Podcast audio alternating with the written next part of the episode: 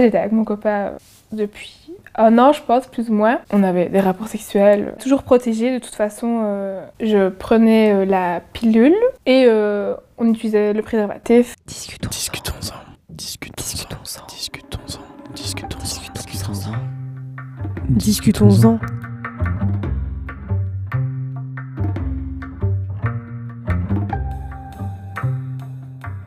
Un jour, euh, j'ai senti euh, que j'avais mal euh, au niveau de l'entrejambe. Bon, au début, euh, je me suis pas du tout tracassée. euh, ça pouvait très bien être une cystite. euh, bah, ça brûle un peu quand tu fais pipi ou euh, que je m'étais peut-être coupée en, en me rasant. euh, Enfin, rien de grave quoi. Donc, euh, j'ai laissé passer euh, un jour ou deux. euh, on voyait rien. euh, J'avais regardé, il y avait rien. Donc, je me suis dit, c'est bon, ça va passer.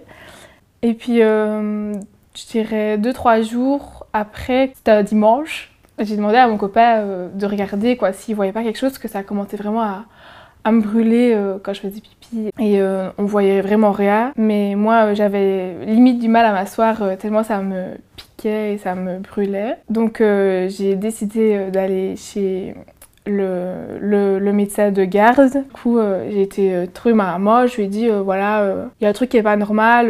je sens que ça picote à mon sec. Elle m'a dit, c'est peut-être une cystite ou ou autre chose. En fait, le médecin de garde m'a même pas ausculté. J'ai vraiment été assez mal soignée sur ce coup-là. Il m'a demandé, voilà, qu'est-ce que j'avais. Je lui ai expliqué que bah, ça, me picotait quand j'allais aux toilettes, euh, ça me brûlait un peu, euh, j'avais du mal à m'asseoir. euh. Il en a déduit que j'avais un champignon ou une cystite. Donc, il m'a donné une prescription pour aller à la pharmacie chercher juste une pilule à prendre. Et après, il fallait attendre 4-5 jours.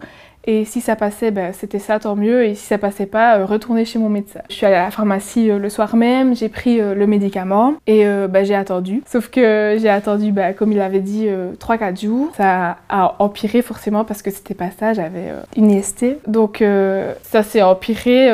franchement, j'arrivais plus à m'asseoir, je mangeais plus, je buvais plus parce que pour moi, c'était impossible euh, d'aller aux toilettes. Clairement, euh, je pouvais pas faire pipi, ça me faisait trop mal. Là, on s'est euh, dit vraiment que c'était plus possible, que c'était pas ça. Donc, bah, j'ai sonné au gynécologue, mais mon gyné était en accouchement pour les trois prochains jours. Donc, pas moyen d'avoir un rendez-vous chez mon propre gynécologue. Donc, j'ai dû aller chez un de ses confrères qui, je le savais, était très mal réputé. Mais bon, voilà, ils travaillent ensemble. J'avais un rendez-vous là-bas et j'ai été là. Euh, J'y étais avec euh, ma maman. Elle m'a soutenue, quoi. On savait toujours pas vraiment ce que j'avais à ce moment-là. Bah, j'avais vraiment mal, quoi. La nuit, euh, je dormais pas beaucoup, je pleurais vraiment. J'ai jamais eu encore aussi mal de toute ma vie. Donc ma maman passait parfois la nuit avec moi dans le divorce parce que euh, je voulais pas me laisser toute seule à pleurer et tout.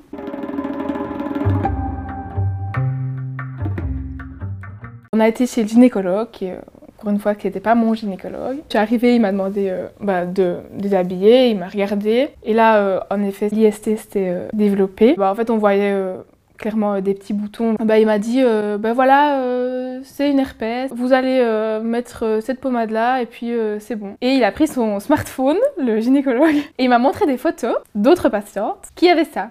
Mais euh, à un autre level, quoi. C'était euh, vraiment pas beau à voir. Ça m'avait vraiment choqué. Il n'avait pas du tout été euh, empathique en plus. Vraiment, il m'avait dit bah voilà, c'est une herpès. vous l'avez eu avec votre partenaire sexuel. il m'avait dit voilà, il y a des chances qu'il vous ait trompé hein, s'il a attrapé ça lui aussi. Surtout que moi, je n'avais eu bah, que mon copain. Je sais pas, je suis sortie de là, j'étais vraiment choquée. bah voilà, j'avais attrapé une IST. Dans la voiture, on en a un peu parlé avec ma maman. Elle m'a demandé quand même euh, si j'étais sûre euh, de la fidélité euh, de mon copain. Et oui, j'ai pas douté une seule seconde. Il l'a simplement attrapé de son ex-copine avec qui il est resté des années. Donc je lui en veux pas du tout. Et en fait, pour la petite explication, donc c'était une herpès génitale. C'est un virus qu'on attrape par transmission sexuelle, je sais pas trop comment dire. Et on l'a pour toujours en soi. Et c'est simplement le virus qui s'endort et qui se réveille, quoi. Donc, euh, en fait, dès que euh, ton système immunitaire il est un peu affaibli, comme euh, c'était le cas pour moi bah, quand je l'ai attrapé, donc c'était l'hiver, il faisait froid, c'était la... après les fêtes de fin d'année, t'es fatigué, c'était la période d'examen, donc enfin voilà, c'est l'accumulation de, la fatigue, etc., qui a fait que bah, voilà, le système immunitaire est affaibli alors le virus s'active.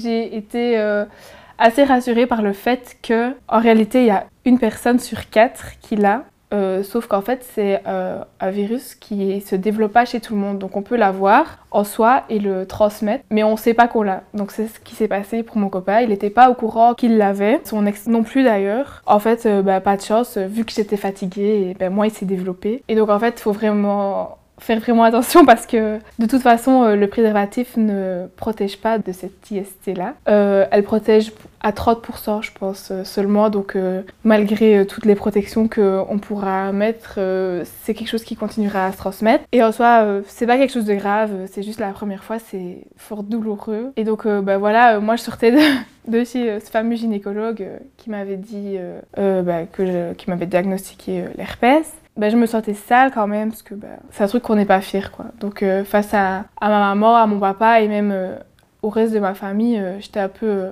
gênée. Mais ils ont été vraiment super gentils, on a pu vraiment bien discuter avec eux, enfin avec eux, avec ma maman surtout.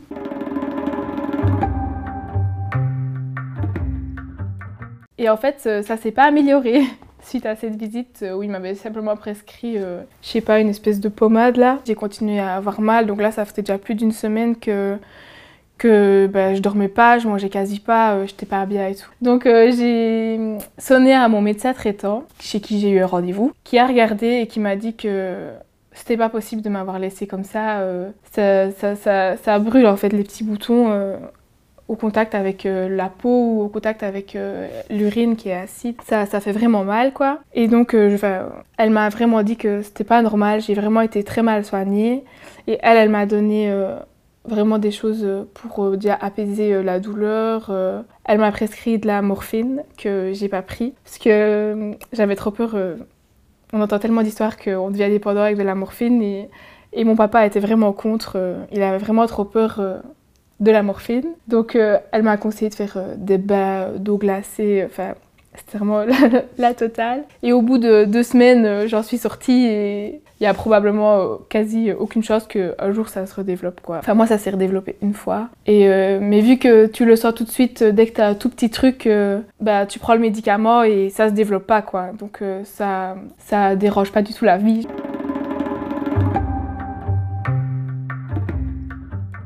Et donc, euh, bah, avec mes parents, euh, franchement, je suis méga reconnaissante. Euh, j'ai eu beaucoup de chance parce que j'ai été affectée en plus pendant cette semaine, ces deux semaines-là. ma maman, elle m'a elle toujours soutenue, surtout au niveau bah, du grand questionnement de de où mon copain l'avait attrapé quoi.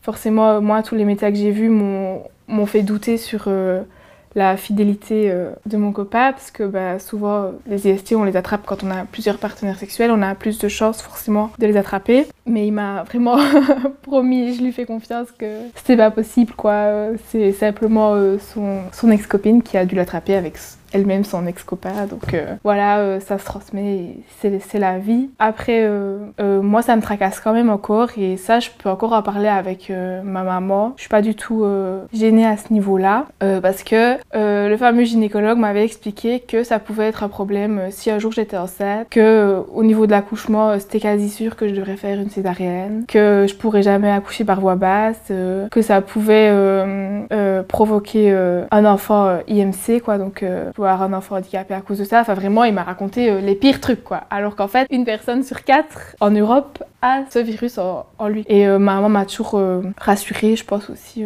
à ce niveau-là. Et, encore une fois, je suis vraiment reconnaissante. même au niveau de mes frères, ils m'ont jamais jugée.